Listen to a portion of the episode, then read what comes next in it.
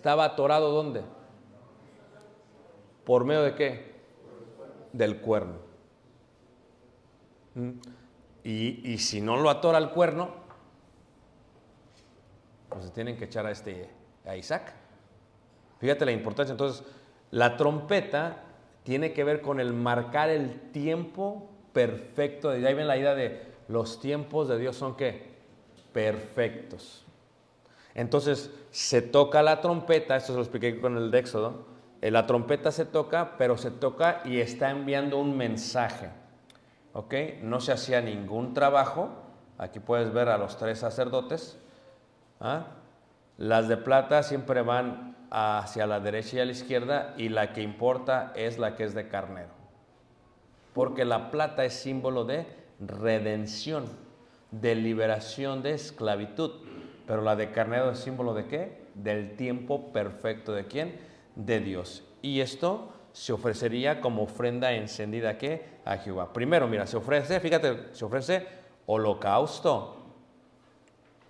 Luego, ofrenda. Luego, ¿qué?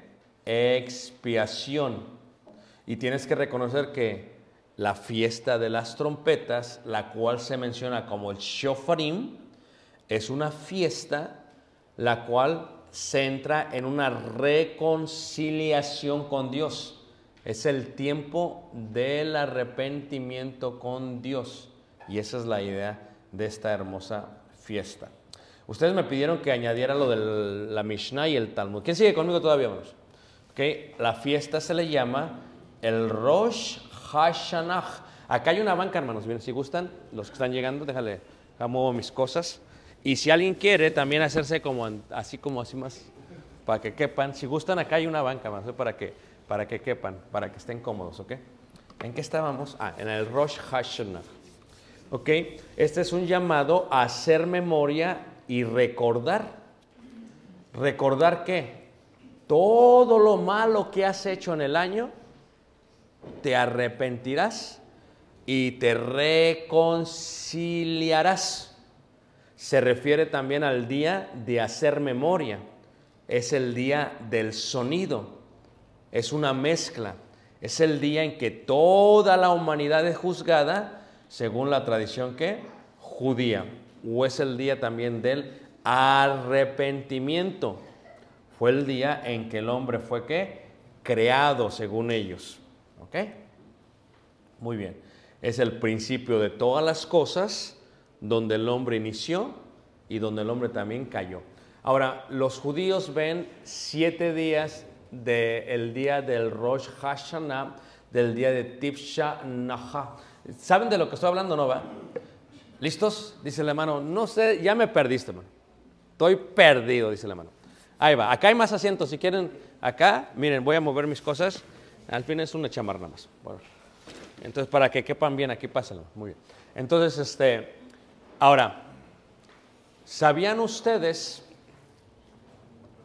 que el día en que, fíjate, cuando las tablas fueron quebrantadas después de que cayó, ¿ustedes se acuerdan? A ver, acá todos, acá todos, acá todos.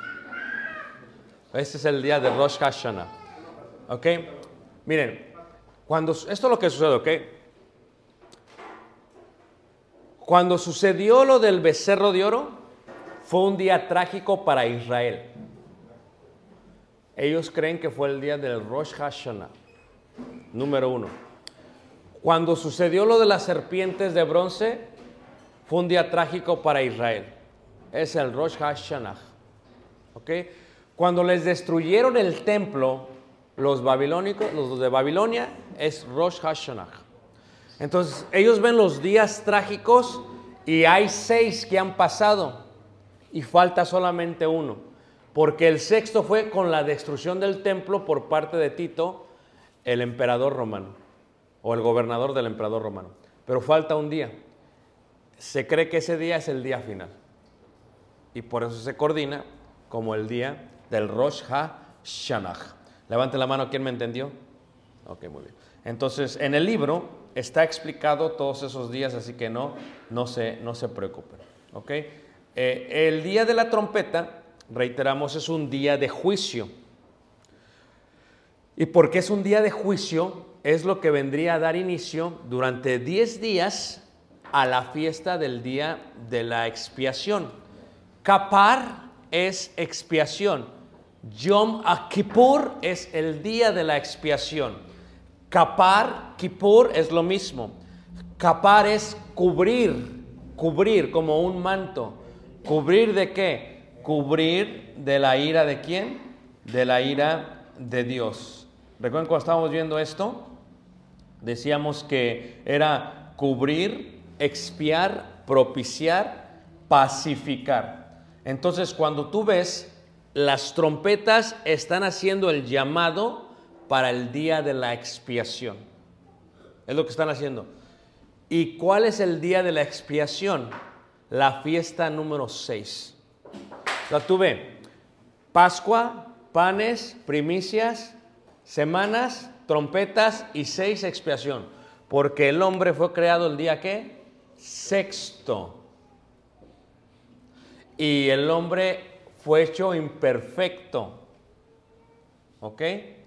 Por lo tanto, el día sexto y la sexta fiesta está coordinada con la fiesta del Rosh Hashanah, principiando para el arrepentimiento. La fiesta más importante de todas es la fiesta del día de expiación. Porque la fiesta del día de expiación es cuando va a pasar el sumo sacerdote una vez al año al lugar que, al lugar que, hermanos. Entonces, si la de las trompetas empieza el primer día del mes de Tishri, el día, el mes séptimo, 10 días se tocan trompetas, durante estos 10 días se está preparando el pueblo, 10 días hacen un examen, una evaluación, un autoexamen, una autoexaminación de qué?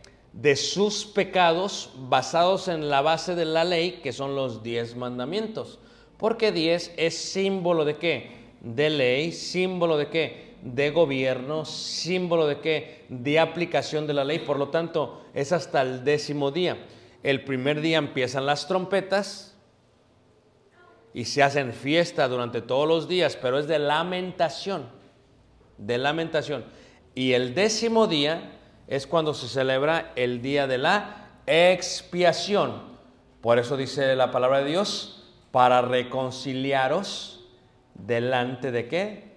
De vuestro qué? Dios. Es una santa convocación y es donde ellos iban a afligir qué? Sus almas. Esto aplica que el arrepentimiento del ser humano para la llegada del día de expiación. ¿Quién se arrepintió? Tú y yo. ¿Cuándo nos arrepentimos? Cuando finalmente decidimos ser gobernados por el divino, por el Señor. ¿Cuándo sucede esto?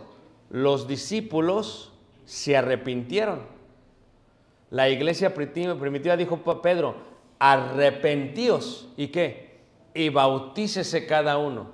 El arrepentimiento tiene que ver con qué? Con la reconciliación con Dios y con la fiesta del día de expiación. Ahora, comienza en el día noveno, desde la tarde hasta la próxima qué? Tarde. Y hay una gran penalidad a quien no lo haga. Tiene que haber aflicción y si no te afliges serás cortado. Si se hace trabajo, tienes que ir a destruirle todo el trabajo al judío que estaba haciendo. Tú imagínate, a veces dice el hermano, no puedo ir, ¿por qué? Porque tengo que trabajar el domingo. Hmm. Si fueran entre los judíos, todos los varones iban a... ¿Qué hiciste? No, pues hice el, el hermano, tal hermano ese. Ahí sí. Entonces iba y, y ¿qué pasaba? No, ¿qué hice estos carros? Llegaba Paco, llegaba todo, y con unos martillos, órale, pum. De veras, no? le destruían todo su trabajo. ¿Por qué? Para que le enseñaran. Para la próxima fiesta, y ahí va a empezar a lijar el hermano el carro. No, mejor no, porque van a venir a destruirlo. Eso lo hacían, hermanos. Porque Dios quiere que descanses. No te puedes afligir si no descansas.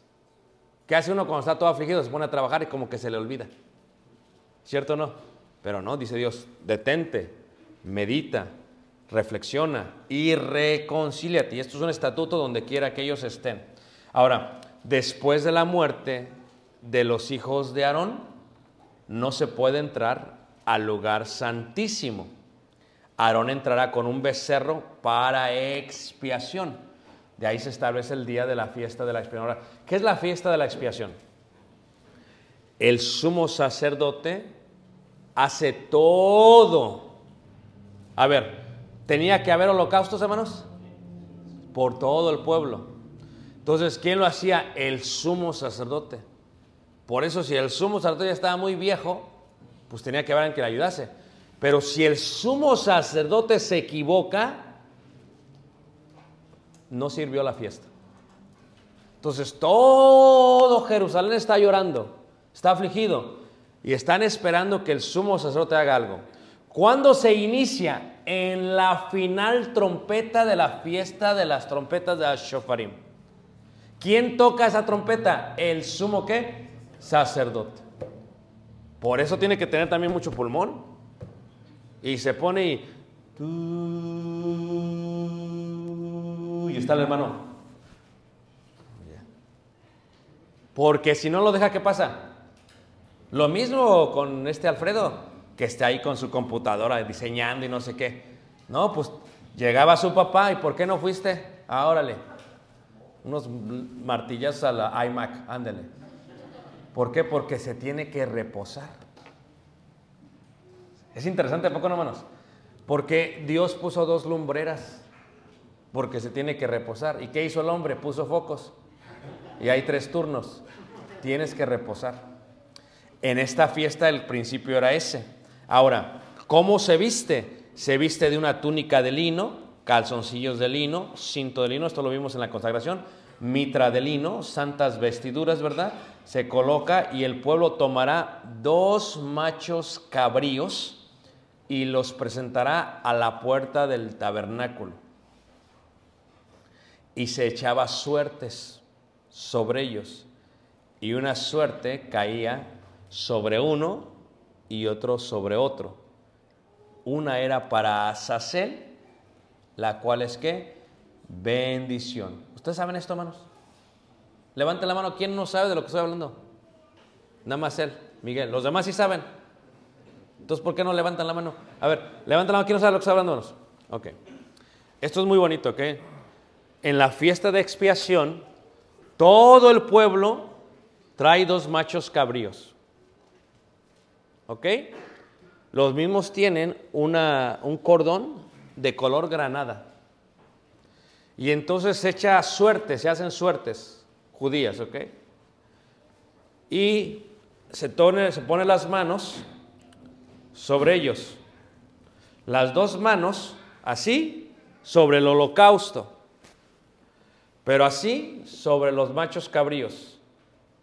Y uno de los dos machos cabríos es Azazel. ¿Cómo es, hermanos? Azazel. ¿Tú dices, ¿y ese quién es? Ese es maldito. Y Azazel tenía que presentarse vivo delante de Jehová para hacer la reconciliación sobre él. Y se le enviaba a Azazel al desierto. Sí, y cuando se le llevaba al desierto, aquí se ve una figura en que se está haciendo esta separación. Lo que tiene él en la mano izquierda es la suerte, ya caído sobre uno, y se lleva afuera del campamento. Y afuera del campamento se hace una oración, se agarra el animal y... Pero no crean que aquí bajito, porque tiene que morir. Ahora, la pregunta es, ¿por qué se ponen las manos? Esto es lo que se le llama la doctrina de la imposición de las manos. Levante la mano, ¿quién nunca había escuchado de esto? Muy bien. Hay siete rudimentos de la doctrina de Cristo. Se encuentran en Hebreos capítulo 5. ¿Están de acuerdo, hermanos? ¿Sí la han visto? ¿Alan la has visto? No, nada más has escuchado. De oídas te había oído, dijo. No. Ok. Entre esas, vamos a ver, porque Alan no lo ha visto. Hebreos capítulo 5. Y de ahí Hebreos capítulo 6, versículo 1 dice, por tanto, dejando ya los rudimentos de la doctrina de Cristo, vamos adelante a la perfección, no echando otra vez el fundamento del arrepentimiento de obras muertas, número uno, la fe en Dios, número dos, la doctrina de bautismos, número tres, la imposición de las qué? De las manos. Ahora, a el holocausto se le ponía las dos manos y se hacía una oración. Pero a los otros se le ponía una mano abajo y la otra mano encima. Sobre el que, el que había caído suertes, lo tomaban y un sacerdote agarraba y lo sacaba y lo llevaba fuera del campamento. Y los demás iban siguiendo para asegurarse que lo sacaran, no se lo fuera a ir a comer por allá. Estoy hablando en serio, hermanos. Tenía que morir. La imposición de las manos indica una autoridad, una transferencia de una persona a otra. Esto es, nosotros tenemos que morir porque son nuestras manos las que hicieron el pecado y lo hemos meditado ya por 10 días durante la fiesta de las trompetas y nos hemos afligido. Ahora, esta maldición que nos corresponde a nosotros le va a corresponder a Azazel, el maldito. Por eso nunca le vayan a poner un hijo a Azazel. Por favor, ¿eh? ¿Cómo se llama? Azazel. Ay, Dios mío. Entonces, le pones las manos y luego lo llevan y lo avientan y tiene que morir. Pero tiene que llevar la cuerdita de granada, de color granada, de, de roja. ¿Listos, hermanos? Ahora, esto se menciona aquí, la imposición de las manos. Porque cuando uno impone las manos, está transfiriendo autoridad, está transfiriendo poder o está transfiriendo culpabilidad. Ustedes sabían, porque esto se los cuando se hacía un juicio en el Sanedrín, y vamos a agarrar a Saulito otra vez. Vamos a decir que Saulito lo vamos a matar, es juzgado de muerte. Un ejemplo, no te enojes, porque tomó mucha Coca-Cola ayer. Ok, un ejemplo. Entonces, ¿qué pasa? Lo agarramos del Sanedrín, lo sacamos del campamento, que son los tres campamentos, lo vimos ayer, y afuera antes de aventarle las piedras, todos le van a poner las manos sobre la cabeza. ¿Saben ustedes, hermanos? Entonces estaba, pásale para acá para que vean todos, pásale para acá. Por... Entonces lo pri- agarren sus piedras. No, no sé. Este, entonces, lo que hacíamos es que, lo que hacían es que primero lo desnudaban, le quitaban la ropa porque estaban humillando al pecador. No a ti es el ejemplo. ¿ok? Entonces, luego, luego lo ponían, ¿verdad? De rodillas, ¿verdad? Y luego todos le ponían las manos arriba, manos. Así todos arriba. Era una señal de tenemos misericordia, pero te tenemos que matar. No, en serio, mano. ¿Ok? Y entonces, ¿qué pasaba? Ponían las manos sobre él en señal de Azazel. Porque él, con sus manos, agarró la Coca-Cola y el popote y se la tomó. Sus manos cometieron esa acción. Nuestras manos tienen que llevar a cabo la justicia de Dios. Si no colocamos las manos en Él, nosotros somos culpables con Él. Si no agarramos la piedra y se la aventamos y le damos en la cabeza, nosotros somos culpables con Él. Por eso, ¿quién lo debió haber hecho primero? El papá. ¿Estás asustado? Mira, Por eso cuando seas joven no peques, ¿ok?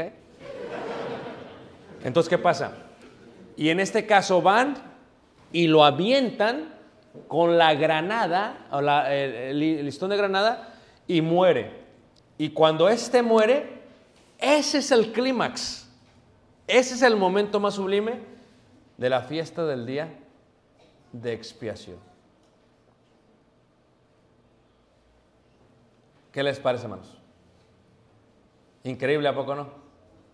Bueno, cuando a Jesucristo lo crucificaron, se está haciendo el proceso del día de la expiación. Ah, fíjate cómo dice ahí Hebreos en el capítulo 12, 13, perdón, en el versículo 8, dice así. Jesucristo es el mismo ayer y hoy y por los siglos.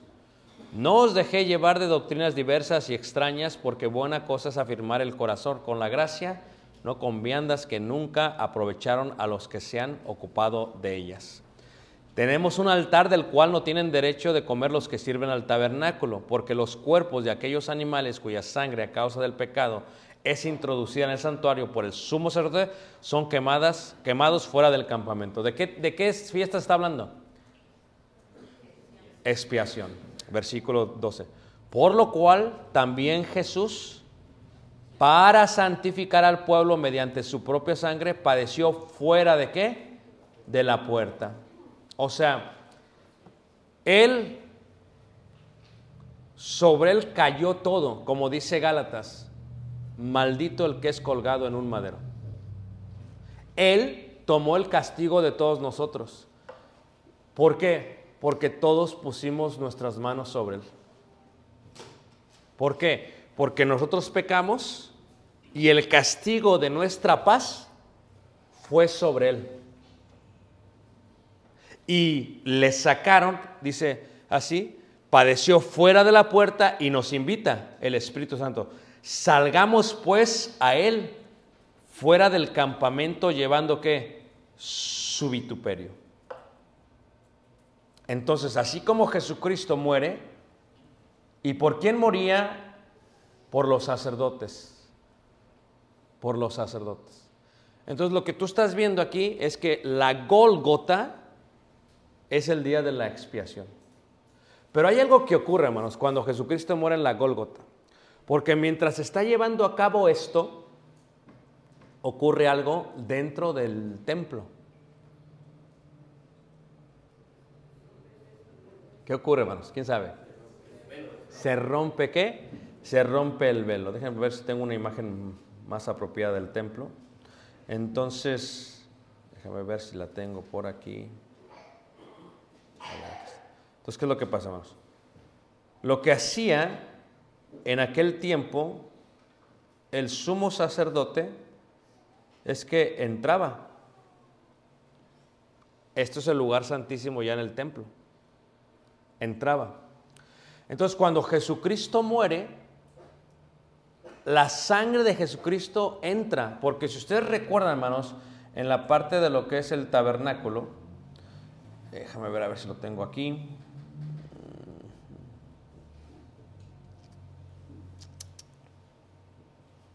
Aquí está.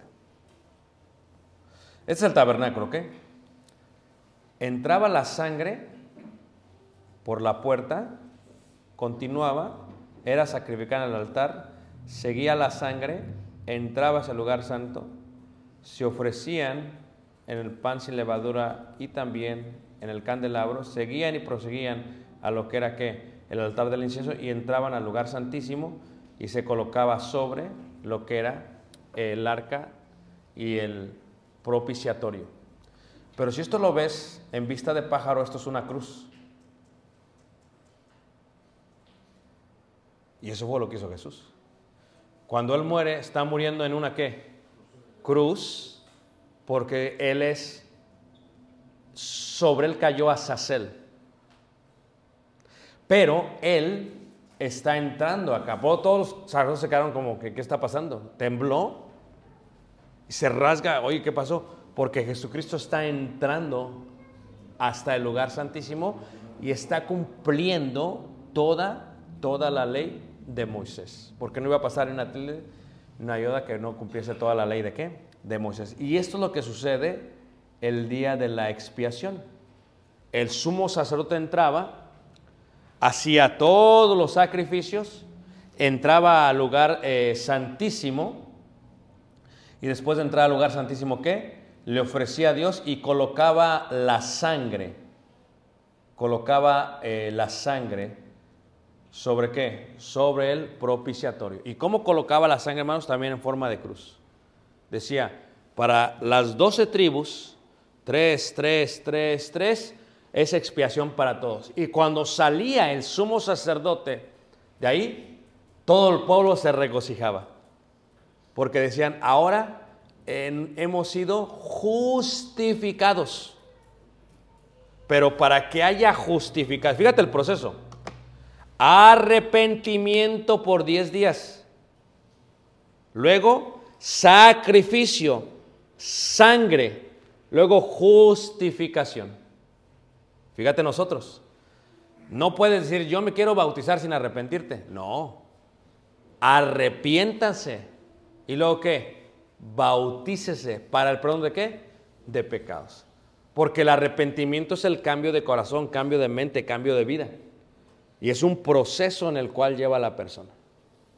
Por eso dijo Juan el Bautista a ellos, arrepentíos. Y lo dice, ¿y haced frutos dignos de qué? Entonces, esto es la fiesta de las trompetas y la fiesta de expiación que sucedía. ¿Y quién entraba? Jesús entraba hacia el lugar santísimo, que luego dice ahí en Hebreos, vean ustedes ahí como dice Hebreos capítulo 10, en el versículo 1 dice, porque la ley teniendo la sombra de los bienes venideros, no la imagen misma de las cosas, nunca puede, por los mismos sacrificios que se ofrecen continuamente cada año, hacer perfectos a los que se acercan. De otra manera cesarían de ofrecerse, pues los que tributan este culto, limpios una vez, no tendrían ya más conciencia del pecado. Pero en estos sacrificios cada año se hace memoria de los que pecados. Rosh Hashanah es lo que está celebrando. Porque la sangre de los toros y de los machos cabríos no pueden quitar los pecados. Versículo 5. Por lo cual, entrando en el mundo, dice, o sea, Jesús, Yeshua, sacrificio y ofrenda no quisiste, mas me preparaste qué? Cuerpo. Dice ahí. Holocaustos y expiaciones por el pecado no te agradaron. Entonces dije, o sea, Jesús, he aquí que vengo, oh Dios, para hacer tu voluntad, como en el rollo del libro está escrito, de mí. Diciendo primero, sacrificio y ofrenda y holocaustos y expiaciones por el pecado no quisiste, ni te agradaron los cuales, las cuales cosas se ofrecen según la ley. Y diciendo luego, he aquí que vengo, oh Dios, para hacer tu voluntad, quítalo primero para establecer esto último. En esa voluntad somos santificados mediante la ofrenda del cuerpo de Jesucristo, hecha una vez. ¿Y qué manos? Para siempre. Porque los judíos tenían que celebrar el día de la expiación cada qué manos? Cada año. Cada año hay otra vez y otra vez y otra vez y otra vez y otra vez.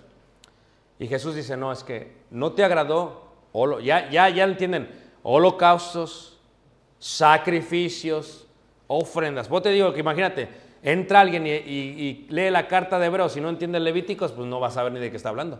Pero ustedes ya saben.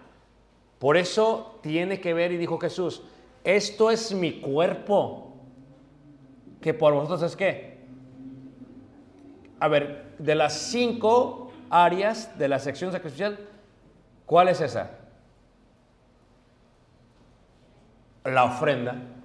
Minjaj, ofrenda. ¿Sí ven? Minjaj. Ahora, ¿dio toda su vida Él por nosotros? ¿Sí o no, hermanos? Holocausto. Él es nuestra paz. Shalom. ¿Derramó sangre o no, hermanos? Y su sangre, fíjate, ¿qué pasaba con Azazel? Iba y llevaba el, este cordón eh, color carmesí, ¿a poco no? Pero Jesús, mira, su sangre fue derramada, ¿qué? Todo el camino a la Gólgota. ¿Sí ves la diferencia? Y luego allá no lo aventaron, allá lo mataron. Allá lo mataron. Colgado en un madero, ¿verdad? Y desde ahí dice, Padre, perdónalos porque no saben lo que hacen. Fíjate, el sumo sacerdote ya bien tranquilo y Jesús acá muriendo. Y por eso aquí hace esta comparación. 11. Y ciertamente todo sacerdote está día tras día ministrando y ofreciendo muchas veces los mismos sacrificios que nunca pueden quitar los pecados, pero Cristo, habiendo ofrecido una vez para siempre un solo sacrificio por los pecados, se ha sentado a la diestra de Dios. De ahí en adelante, esperando hasta que sus enemigos sean puestos por estrado de sus pies, porque con una sola ofrenda hizo perfectos para siempre a los santificados, y nos atestigua lo mismo el Espíritu Santo, porque después de haber dicho, este es el pacto que haré con ellos después de aquellos días, dice el Señor, pondré mis leyes en sus corazones y en sus mentes las escribiré. Y añade, y nunca más me acordaré de sus pecados y transgresiones, pues donde hay remisión de estos, no hay más ofrenda por el pecado. Así que hermanos, teniendo libertad para entrar en el lugar santísimo por la sangre de quién? Jesucristo. Porque reitero, el sacerdote llevaba la sangre. Y la sangre la ponía sobre los cuernos del altar del incienso y luego entraba al lugar santísimo y la ponía en forma de cruz. Y esto era expiación, cubría el pecado de todo el pueblo, pero lo tenían que hacer una vez cada qué? Año. Jesucristo hace esto una vez para siempre. Pero tú y yo tenemos que creer que Jesucristo es el Señor, que es Dios. Y, y- creemos y tenemos que pasar por un momento de aflicción. Se compugieron de corazón, dice la Escritura. Y dijeron, "Herm- varones hermanos, ¿qué haremos? O sea, Tishri, la fiesta del shofarín de las trompetas, dice, arrepiéntanse. ¿Y qué? Y bautícense. Pero ¿quién? El sacrificio es Cristo. Por eso es algo increíble, hermanos. Pero si tú lo visualizas, imagínate, todos, los- todos están en el templo, en la puerta del Nicanor y está predicando Pedro. Y está escuchando a Pedro y dicen, hermano, ¿qué haremos? Fíjate, atrás de Pedro, hermanos, está el templo. Los sacerdotes están trabajando. Y lo que está haciendo Pedro, es, ¿sabes que Esto ya no es suficiente. Ellos ya sabían, según el judaísmo, qué tienes que hacer. Si tú, si tú cometiste un pecado, según tu posición, pues tú das un animal. Pero ellos ya saben que eso no va a cubrir. Eso no va a ser capaz. Por eso dicen, ¿qué, vamos a, ¿qué hacemos? Arrepiéntete. Pero tienes que creer que Jesucristo es qué? El Hijo de Dios. Por eso cuando nosotros entramos a la iglesia, imagínate, entramos a la iglesia, hermanos, como de gentiles, y- y- y estamos ausentes de todo esto de la ley de Moisés. Ahora entiendes por qué la sangre, por qué el cuerpo, por qué esto, por qué el otro. O sea, empieza a entender todo lo demás. Pero imagínate, ellos lo entendían y decidieron el cuerpo de Jesús, la sangre de Cristo para eso. ¿Y por qué se bautizaban? Porque sabían que el agua era para lavar, pero que la sangre era para qué manos? Para purificar. O sea, nosotros estamos celebrando siempre estas fiestas. Versículo 20 dice ahí, por el camino nuevo y vivo que Él nos abrió a través del velo. O sea, ¿se acuerdan cuando entró y rompió el velo? Esto es que de su carne. Y teniendo un gran sacerdote sobre la casa de Dios, acerquémonos con corazón que sincero. Imagínate, los judíos para acercarse, ¿qué tenían que hacer ellos? ¿Recuerdan lo que tenían que hacer ellos? Tenían que llevar muchísimos, muchísimos animales. Esto es para ellos acercarse, hermanos. Así llegaban ellos. Si no llevabas lo que te pedía Dios, ni te acerques. Pero nosotros, dice Hebreos, acércate, porque no necesitamos ya nada de esto. Cristo es todo esto y más, porque esto ya no le agradó a Dios. Por eso dijo Jesús, no te agradaron los holocaustos ni las ofrendas, he aquí vengo yo. He aquí viene mi vida, viene mi cuerpo, yo voy a ser entregado por todos. Y entonces Jesucristo es el sumo sacerdote que entró en la fiesta de la expiación. Por eso en el Apocalipsis capítulo 1, versículo 10, cuando se ve a Jesús, ¿cómo se le ve? Como un anciano, con un vestido blanco de lino, hasta abajo, ¿a poco no? Como si fuese un sumo sacerdote. Y entró. Y estaba en el candelebro, en el candelabro, en el candelero. ¿Por qué? ¿Y qué es el candelero? Las siete iglesias de Asia. ¿Dónde estaba eso? ¿Dónde sucedía eso? Pues realmente en el tabernáculo. En el tabernáculo es que pasaba eso del candelabro, del candelabro, perdón. Ahí donde estaba esto. Y ahí se presentaba él. Y ahí estaba él. Entonces por eso la imagen se ve de esa manera. Se ve a Jesús en medio. O sea, Apocalipsis ves el proceso de las siete fiestas judías. Por eso son siete iglesias, por eso son siete trompetas, por eso son siete copas. ¿Sí sabían ustedes eso, hermanos? Ya eso es otro seminario. Siete, siete, y, y lo ves siete, siete, porque siete brazos tenía el candelero de oro. Levante la mano, ¿quién se perdió, hermanos? Sigues en la Cortés, no te preocupes. Ok, muy bien. Aquí vamos a ir finalizando la lección. Nos quedamos en este hermoso, esta hermosa fiesta. Solamente falta la fiesta del Sukkot, la fiesta de, de eso y luego colocamos todo ya junto. Pero preguntas, hermanos. Preguntas. Levante la mano, ¿quién aprendió algo nuevo? Muy bien, muy bien. Preguntas.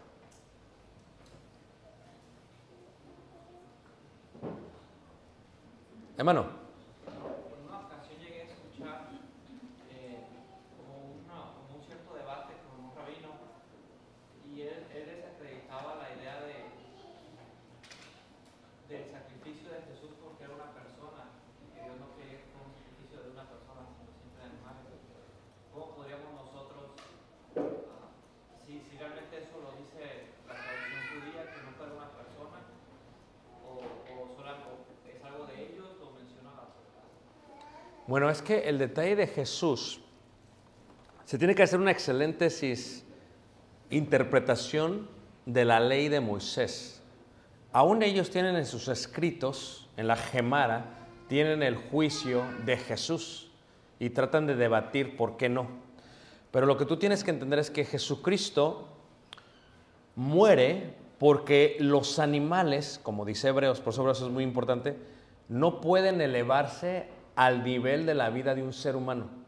Esa era la deficiencia de los animales. Es una enseñanza de todo el Antiguo Testamento para entender lo que hizo Jesús.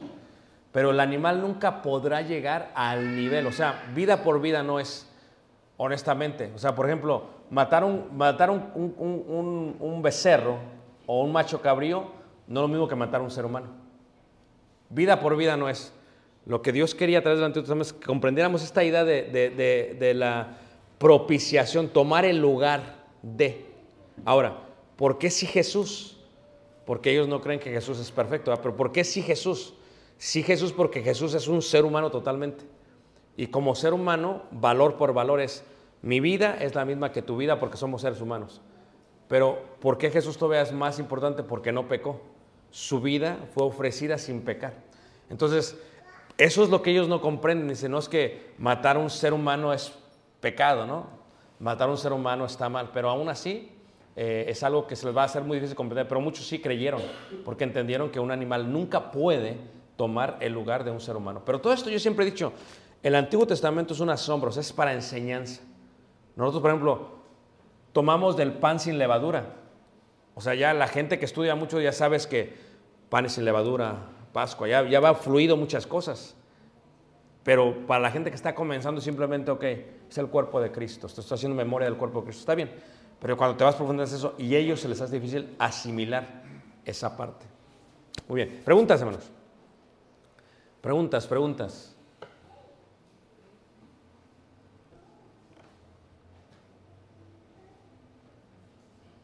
¿No? ¿O me entendieron todo? ¿O no me entendieron qué, hermanos? Nada. Una de dos. Hermano, ¿tiene preguntas usted, hermano? Sí. Además parece un rabino, un maestro así. Ok. Eh, ¿Qué aprendemos y cómo aplicamos esto a nuestra vida? Primero, tus hechos, tus manos han pecado. Mis manos han pecado. Tú y yo merecemos realmente la muerte. La solución de Dios es dar a su Hijo para que tú y yo seamos absueltos de esa condena. Pero ¿qué pide Dios? Que creas, que pongas tus manos sobre ese sacrificio, que de corazón creas que Jesús vino a la tierra, que Jesús murió en una cruz y que tú al creer, al tener fe en ello, entonces Él es tu propiciación, Él toma tu lugar. Tú dices, bueno, creo que Jesús es el Hijo de Dios. La pregunta sería, pero te arrepientes de todo lo que han hecho tus manos. Porque si no te arrepientes, la maldición caerá sobre ti y serás aventado a el lago de fuego en el día final. Por eso dice la Biblia, arrojados, haciendo referencia a este castigo de la maldición. Pero si crees, Jesucristo te da la salvación. Arrepentirte de lo que has hecho indica quiero cambiar de vida, quiero cambiar de camino, quiero cambiar de pensamiento. ¿Y después qué? Tienes que permitir que la sangre de Jesús te cubra. El agua te lava, pero la sangre te purifica, siendo justificados gratuitamente por medio de la fe, dice Romanos. Entonces te cubre y sales a una vida que nueva. Sales a una vida nueva. De otra manera, esa es tu decisión. Es algo totalmente individual. Tu papá, tu mamá no puede decir, porque es algo que tú tienes que decir. Tú tienes el concepto, entiendes lo que estoy hablando, entonces ya estás listo. No hay que esperar. Porque como la trompeta final ha de llegar, no sabemos cuándo hemos de morir. Como dijeron los discípulos del rabí, dijo el rabí, arrepiéntanse un día antes de morir. Y dijo uno de sus discípulos, Rabí, ¿cómo he de saber si he de morir mañana o qué día voy a morir para arrepentirme un día antes? Dice el rabí, ah, por eso tienes que arrepentirte hoy, porque no sabes qué pasará mañana. Qué interesante, ¿a poco no? Y porque no tenemos la vida segura, hoy es el día de salvación. Dios les bendiga, hermanos. Vamos a proseguir. El hermano ya tiene un orden. Dios les bendiga y les guarde y continuamos con esta adoración. Pasa.